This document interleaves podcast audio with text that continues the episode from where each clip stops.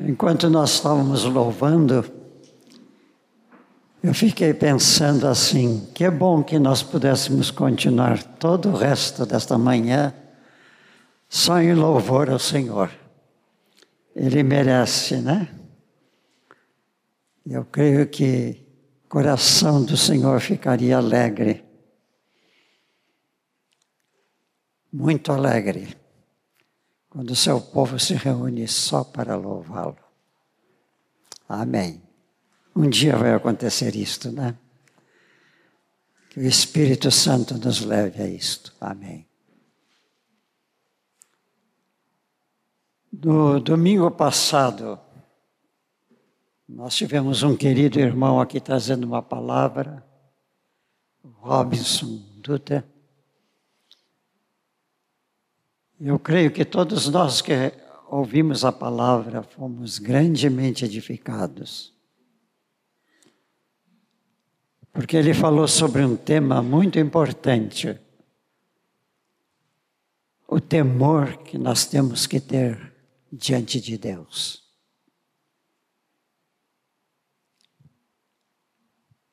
Realmente nós temos que temer não só o nome de Deus, mas temer acima de tudo a pessoa de Deus. Bem, o nome já diz quem Ele é. Porque Deus é soberano sobre tudo. Exatamente isto, soberano sobre tudo e sobre todas as coisas. Porque tudo veio dele, tudo ele fez, tudo que tem vida e tudo que existe, até a mais dura rocha, veio da palavra de Deus. E se nós fomos, somos criaturas de Deus, muito mais respeito nós precisamos ter para com Ele. Mas o Senhor me pôs no coração de trazer aos irmãos uma palavra sobre, no certo sentido, o respeito que nós temos que ter com a pessoa de Jesus. Mas eu gostaria de que nós pensássemos bastante, isto é, firmemente, na santidade do Senhor Jesus Cristo. Nós vivemos dias em que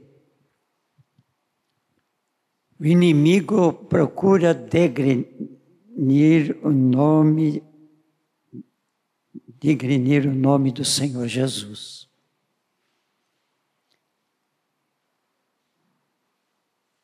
Eu estava vendo uma revista e lá havia algumas expressões pejorativas sobre Jesus. Há alguns filmes que estão circulando por aí que querem, parece, desmontar toda a crença em Jesus. E até profanam o nome e a pessoa de Jesus. Mas nós que conhecemos Jesus, nós temos que reconhecer quem Ele é. E uma das marcas da vida de Jesus, eu vou, estou pensando na vida terrena de Jesus, foi a sua santidade. Meus irmãos, se a sociedade moderna está sendo agitada pelo inimigo para deixar o nome de, Deus, de Jesus de forma vã, vazia para a sociedade humana,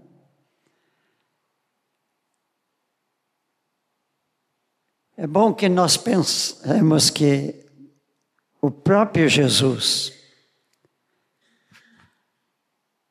foi desprezada a santidade de Jesus.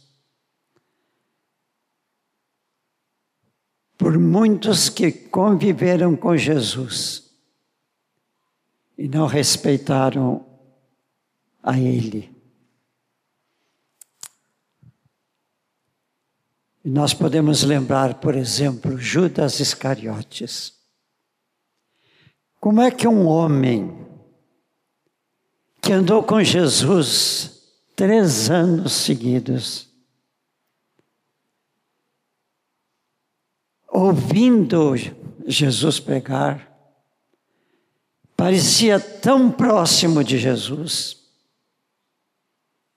A ele foi confiado muitas coisas. A Bíblia diz que ele levava a bolsa do grupo. Certamente Jesus recebia ofertas de pessoas, não sei se pessoas curadas que agradeciam trazendo uma oferta.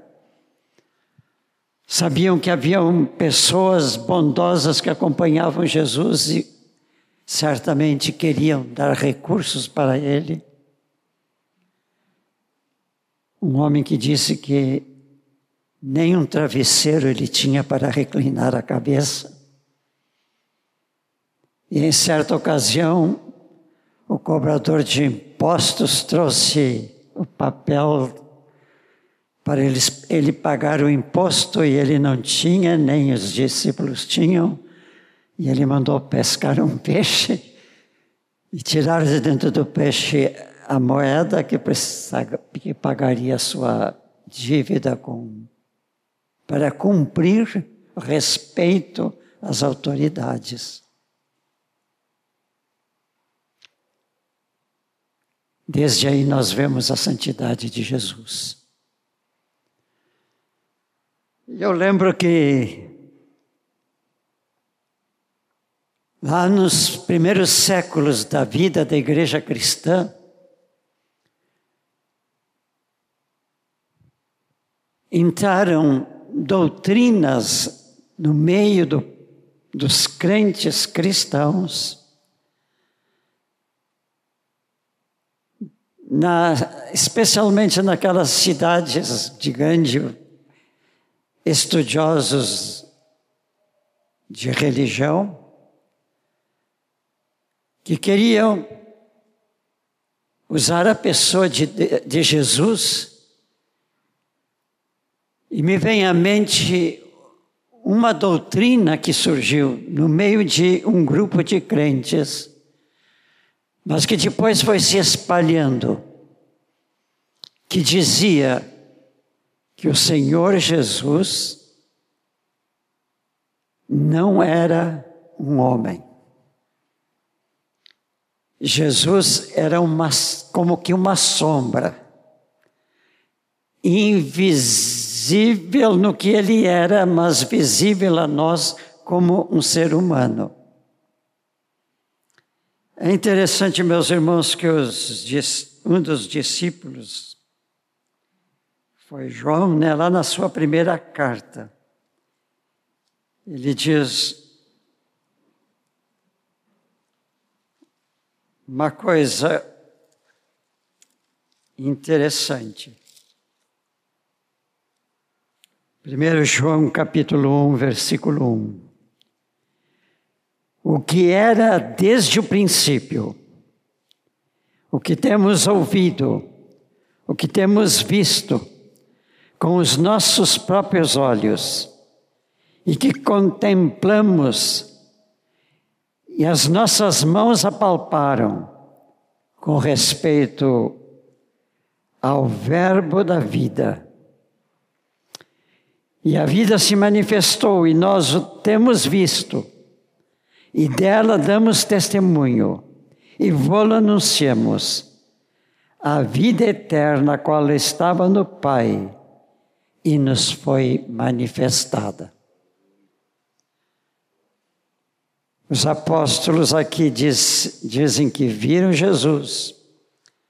Na verdade, eles andaram com Jesus, dormiram nas mesmas casas que os abrigavam nas suas viagens.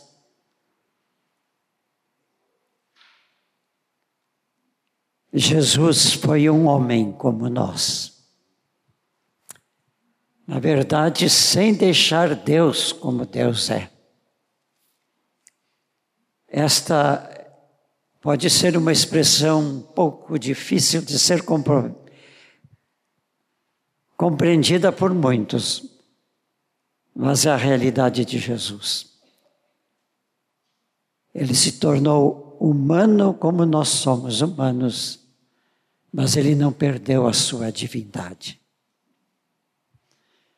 Eu estava falando daquela doutrina no princípio, e a ousadia daqueles homens no passado de dizer que Jesus era uma figura que aparecia, que nós poderíamos compreender que era uma pessoa, mas ele nem nasceu. Maria não foi a sua mãe. Jesus não tinha uma família. Jesus em nada ele tinha de humano. E para completar essa história toda de uma doutrina que se chama docetismo, eles diziam que Jesus não morreu, que colocaram outro homem substituindo Jesus. Consequentemente, ele não precisava ressuscitar nem subir aos céus. Meus irmãos, nós cristãos temos que estar muito avisos, porque se nós estamos nos finais do tempo, como tudo parece estar mostrando, essas doutrinas aparecerão até no seio da igreja, porque a palavra diz que nos últimos dias se levantarão falsos profetas, etc. Mas nós temos que estar firmes na certeza de que Jesus nasceu gerado pelo Espírito Santo no ventre de uma mulher. Ele se tornou uma criança que cresceu. Um dia esteve com os líderes israelitas para discutir com eles as coisas de Deus. Morou com seus pais, recebeu certamente do seu pai, da sua mãe, e na sinagoga de Nazaré, conhecimento de toda a literatura hebraica, da obra que Deus fez desde a criação até o último dos profetas. O ministério de Jesus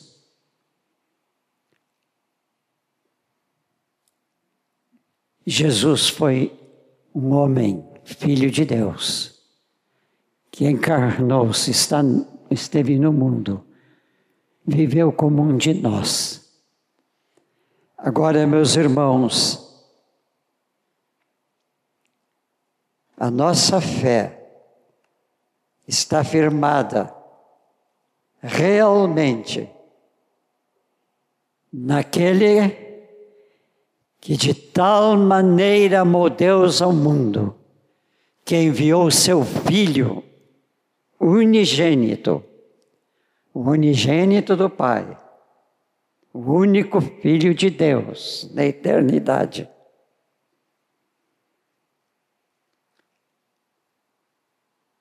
Para ele vir ao mundo, para que todo aquele que nele crê tenha vida eterna. Agora, este Jesus, Ele era aquele que é que viveu a vida em santidade perfeita na terra. Vamos abrir a Bíblia na segunda carta aos Coríntios, no capítulo 5, 5 de 2 Coríntios, versículo 21. O último versículo deste capítulo. Ele afirma, é o apóstolo falando, aquele que não conheceu pecado, ele o fez pecado por nós, para que nele fôssemos feito justiça de Deus. Vamos repetir juntos? Aquele que não conheceu pecado, ele o fez pecado por nós, para que nele fôssemos feito justiça de Deus. Grande declaração aqui é que ele não conheceu pecado.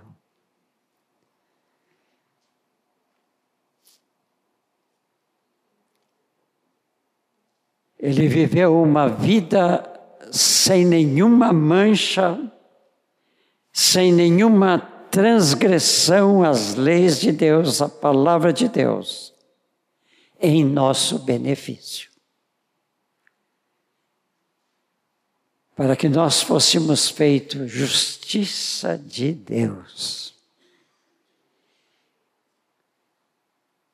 Meus irmãos, se vocês quiserem gozar de um título, posso, pode dizer: Eu sou justiça de Deus. É, a justiça de Deus está aplicada em mim. Agora, meus irmãos, isso nos compromete, porque nós precisamos ser como Jesus foi, santo em todo o nosso viver.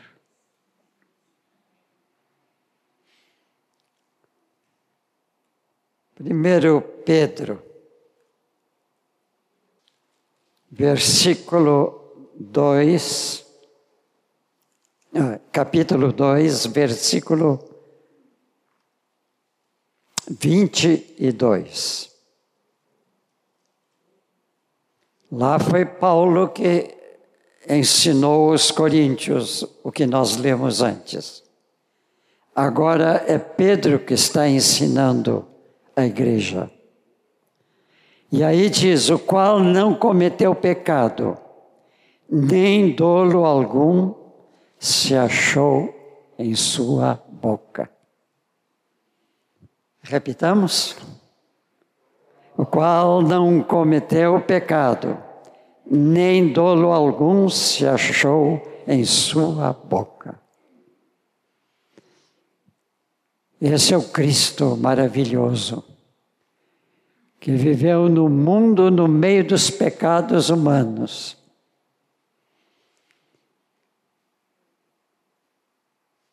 E quanto pecado cercou Jesus de todos os lados.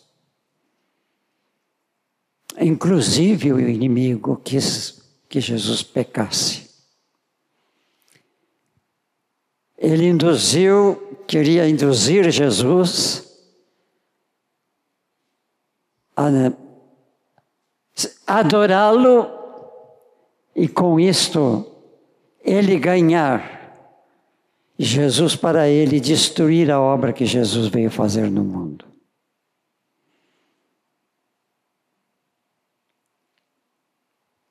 Por três tentações naquele dia Jesus passou de Satanás insistindo. Jesus não se estremeceu, nem ficou com medo, ele simplesmente abriu a palavra que estava no seu coração e respondeu com a palavra de Deus. Creio que o inimigo tremeu naquele momento. e disse: Com este homem eu não posso.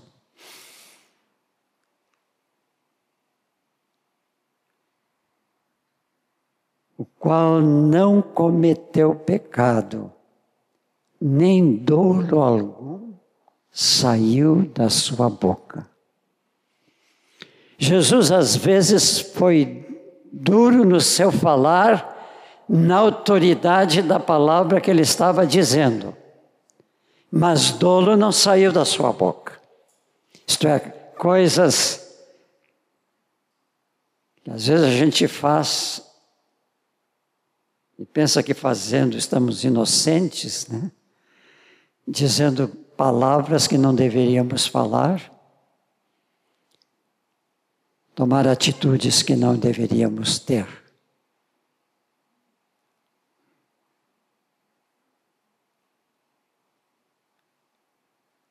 Meus irmãos, Jesus foi este homem sem dolo.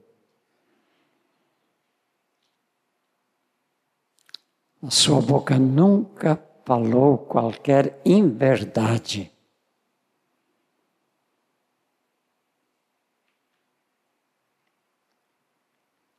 Amém. Ainda no 1 Pedro,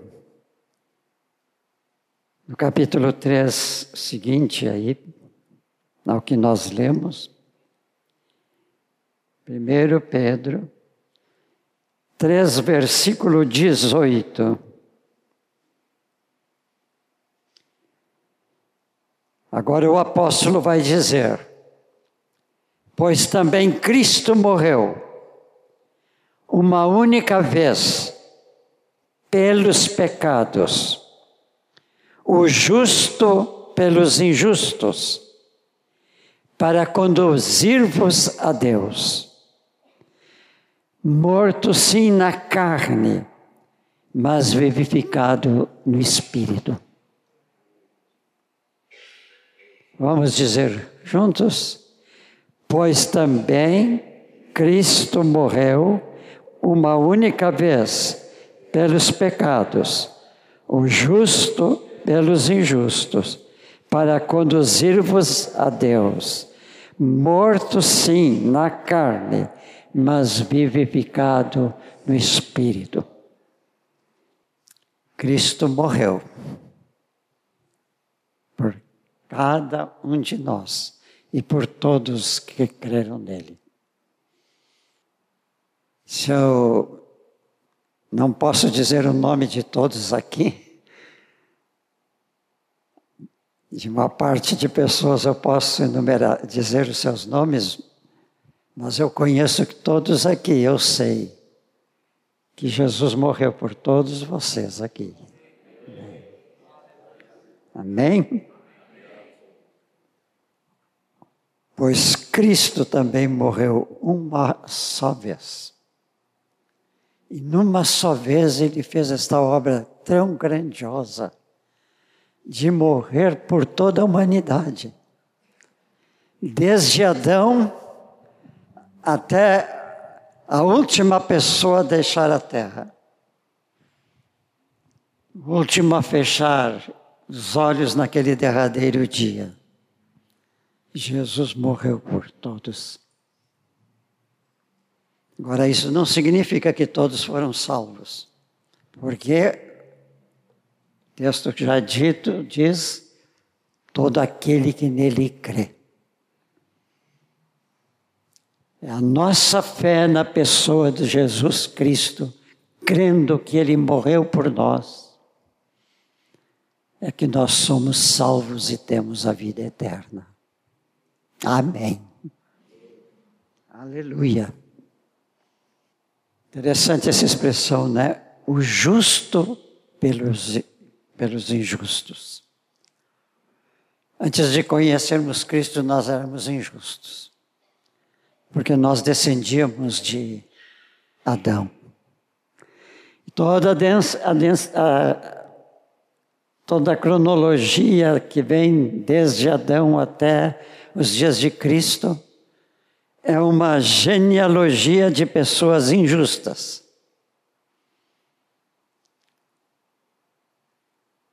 Alguns conheceram Deus, mas creram porque havia uma promessa futura.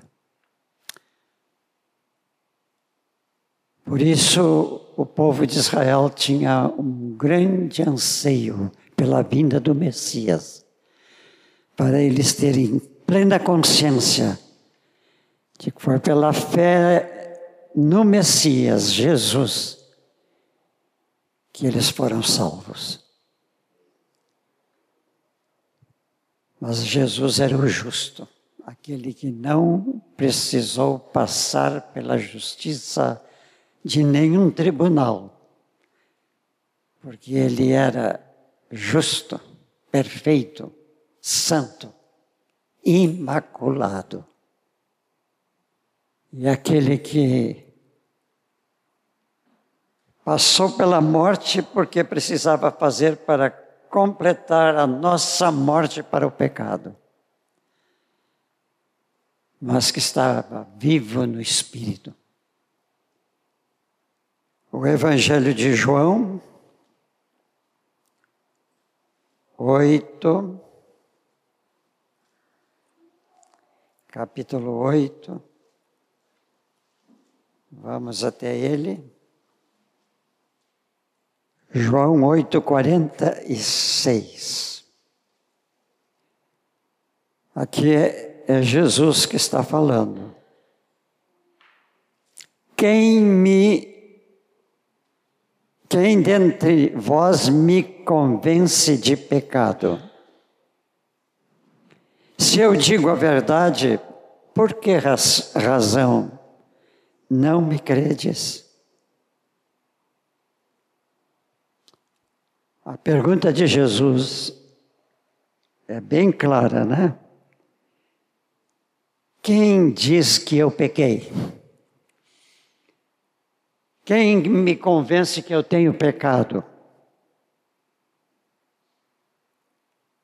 Aquele momento que Jesus falava para as autoridades israelitas, né, defendendo a sua missão.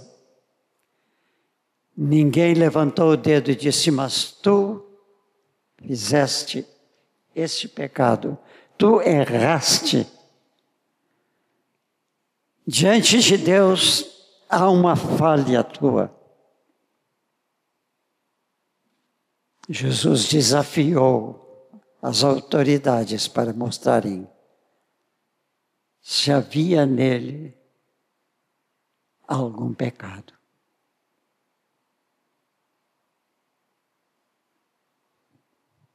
Jesus falava a verdade.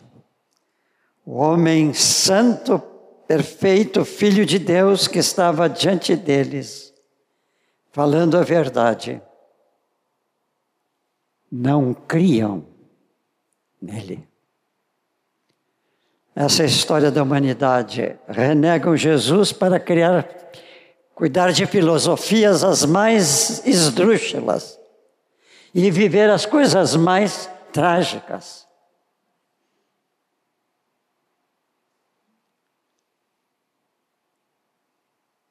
Volta e meia se levanta pelo mundo afora. Ah, ensinos que, como aquele que houve nos Estados Unidos, que no fim todos tinham que se matar, morrer, se suicidar. E quanta gente fez isto? O homem parece que prefere mais as coisas que não são da verdade permanente Bem, a ignorância está no coração dos homens, porque eles nunca ouviram a palavra de Deus. Mas esses aqui ouviam do próprio Jesus a verdade e não creram. Meus, irmãos, como pastor, nestes 62 anos de pastorado, muitos crentes eu vi abandonarem a fé.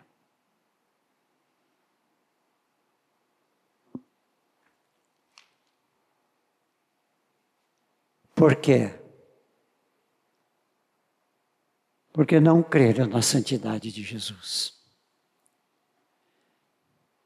E não creram que era Jesus que eles deveriam seguir e para que a vida de Jesus fosse impressa na sua vida. E hoje eles estão impressos numa vida que não tem sentido longe de Deus. Ainda no Evangelho de João,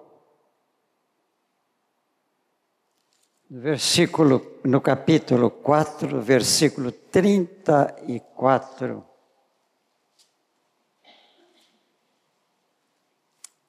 Jesus vai dizer uma coisa interessante. Ele diz aí: a minha comida consiste em fazer a vontade daquele que me enviou e realizar a sua obra. Essa é a biografia de Jesus que ele mesmo escreveu da autoria própria. Porque assim ele viveu, ele não andou atrás de comidas, embora ele aceitasse convites. E se ele foi a essas casas, ele foi para falar o que ele falou com cada família, com cada chefe da casa.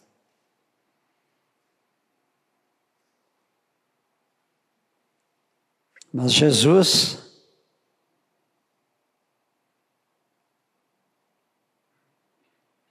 disse que fazia unicamente a vontade do Pai e realizava as obras de Deus. Esta era a preocupação dele. Quando ele estava para ser crucificado, momentos antes, Jesus fez Aquela oração que está lá no capítulo 7 e 17, não, 16 e 17 do Evangelho de João.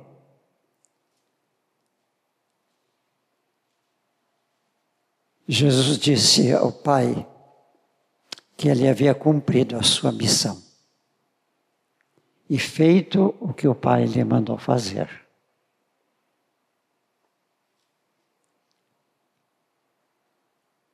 Não houve desobediência em Jesus, aquele que o trouxe ao nosso mundo para cumprir a grande obra que estava no coração de Deus. Desde o dia em que o pecado entrou no mundo.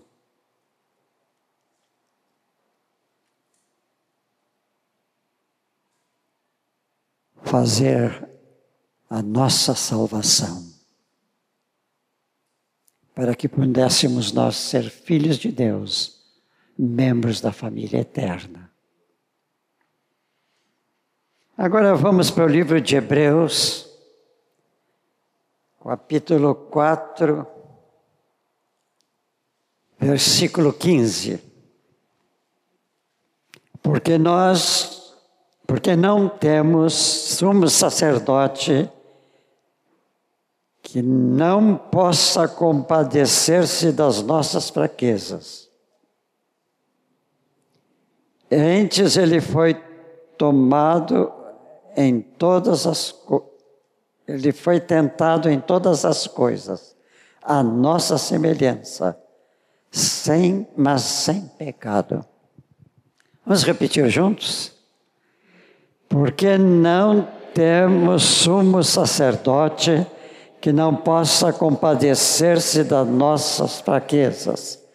Antes foi ele tentado em todas as coisas, a nossa semelhança, mas sem pecado.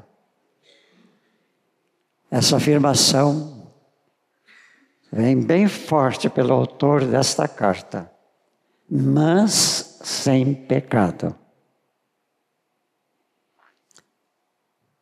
E outra palavra forte aqui, outra expressão forte aqui é esta: foi ele tentado em todas as coisas.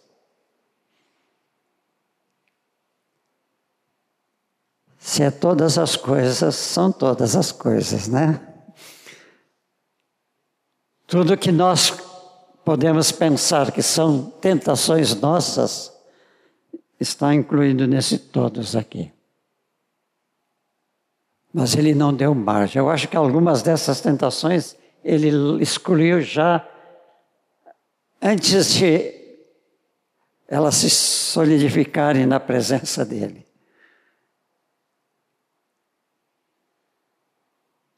Mas o texto diz que ele foi. Ele foi o homem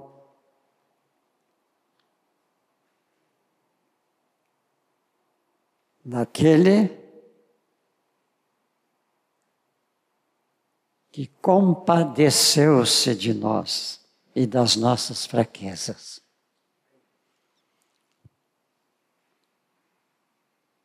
Meus irmãos, nunca vamos dizer assim: ninguém me ajuda, eu estou tão fraco, estou nessa situação difícil, ninguém me ajuda. Lembrem-se, lembre-se dessa expressão.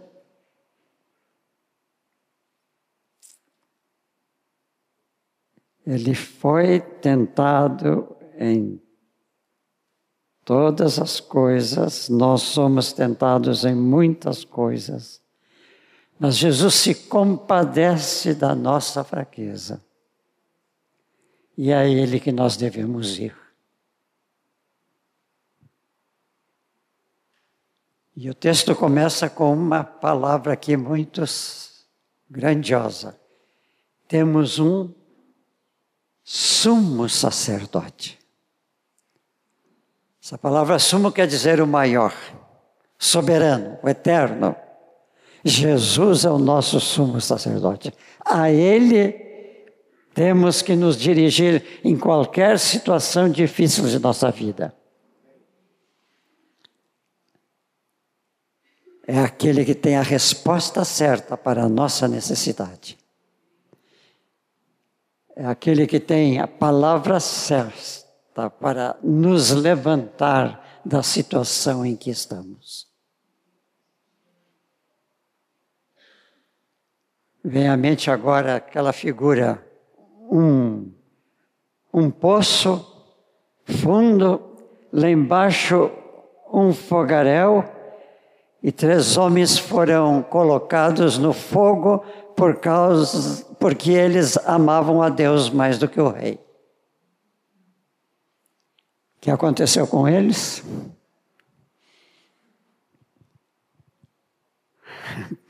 Se o rei olhou, não sei se o rei olhou, mas parece que sim, né? ele olhou para baixo e viu aqueles três homens lá passeando, conversando no meio daquele fogo. Eles só tinham que dizer: é, com esse eu não posso. E mandou retirá-los, porque ele viu a fé de três homens valia mais do que todo o seu império e toda e qualquer riqueza que ele possuía.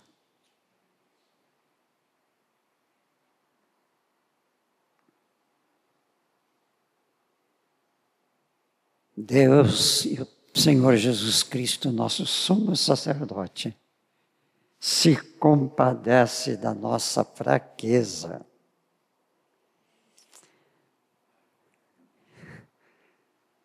Ah, eu caí em fraqueza e pequei. Bem, corre para o Senhor, Ele vai se compadecer. Mas vai com um coração arrependido porque é o arrependimento que vai dizer que a, a, nós tropeçamos na nossa fraqueza. Né? Às vezes a nossa fraqueza é como o quadro que eu vi essa manhã. Eu levantei cedo e desci para ver como é que o tempo estava. Estava frio, se estava menos frio. E fui me dirigindo para a frente do prédio quando eu vi um estrondo na rua.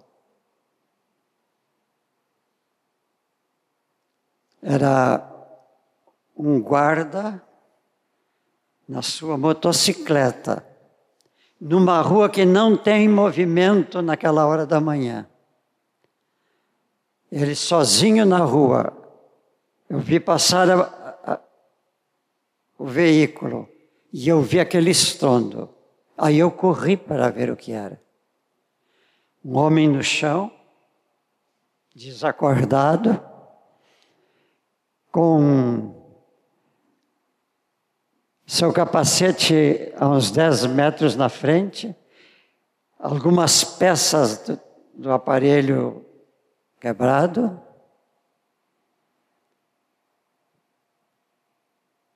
Eu corri, chamei porque o posto deles é no, quase no princípio da rua, ali no valão.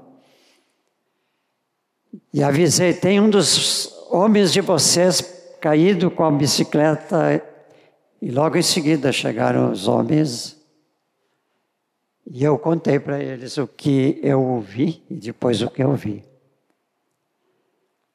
Eles ficaram em dúvida se mexiam ou não mexiam. O meu aconselhamento foi não tocasse e chamassem socorro. Mas nisso chegou o carro deles com dois policiais e pegaram e puseram no carro. Ele meio desacordado, com a roupa rasgada, eu acho que ele teve um joelho fraturado porque ele não tinha mais a, calça, a pedaço da calça ali no joelho e havia sangue.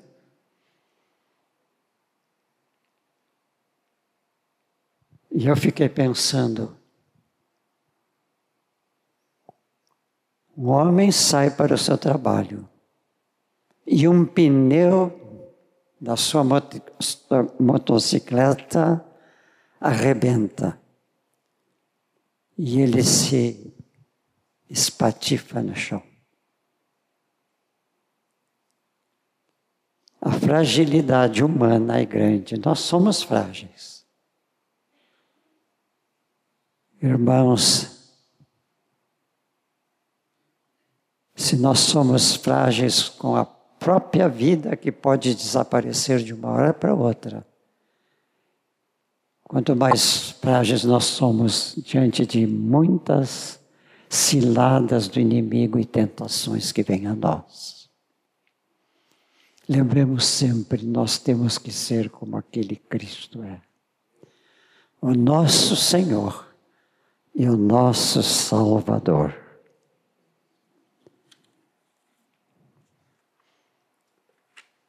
Já que estamos em Hebreu, vamos para Hebreu 10, versículo 12. Aí diz: Jesus, porém, tendo oferecido para sempre um único sacrifício pelos pecados, assentou-se à destra do Pai. Para sentar-se à destra do Pai, somente pode ser um homem santo. E um homem santo que teve a capacidade de dar a sua vida. Não por obrigação, mas como ele disse, que dava a sua vida por amor de nós.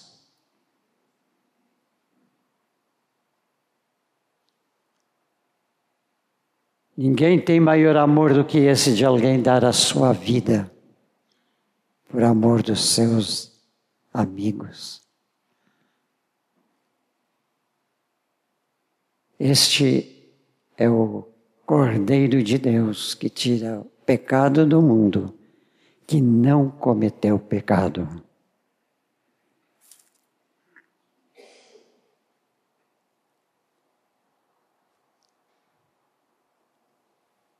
Aquele que está na glória.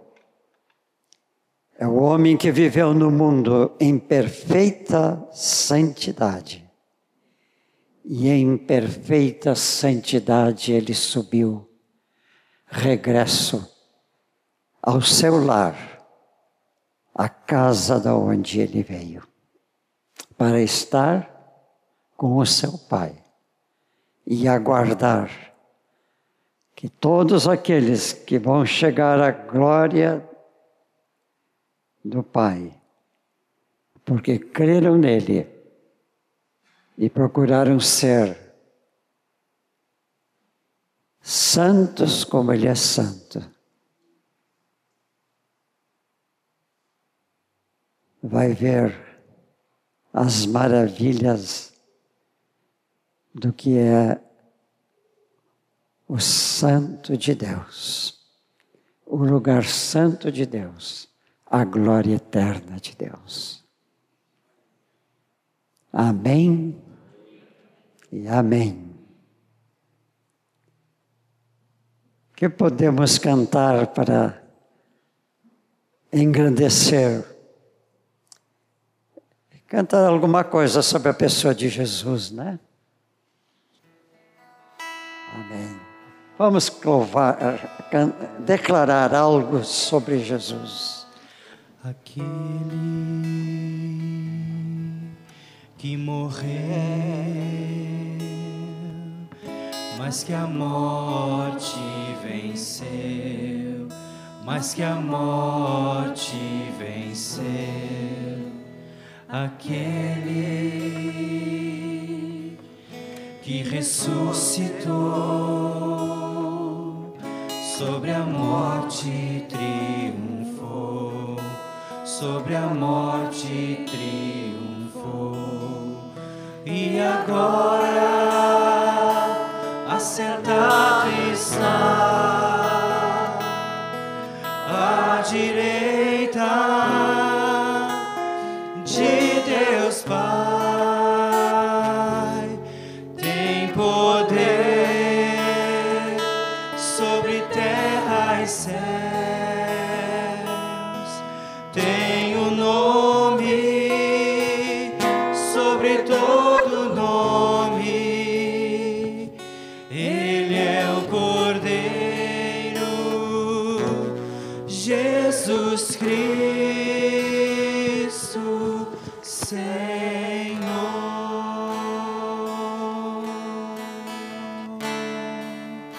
Aquele, aquele que morreu mas que a morte venceu, mas que a morte venceu. Aquele que ressuscitou sobre a morte triunfou, sobre a morte triunfou. E agora, e agora? Assentado está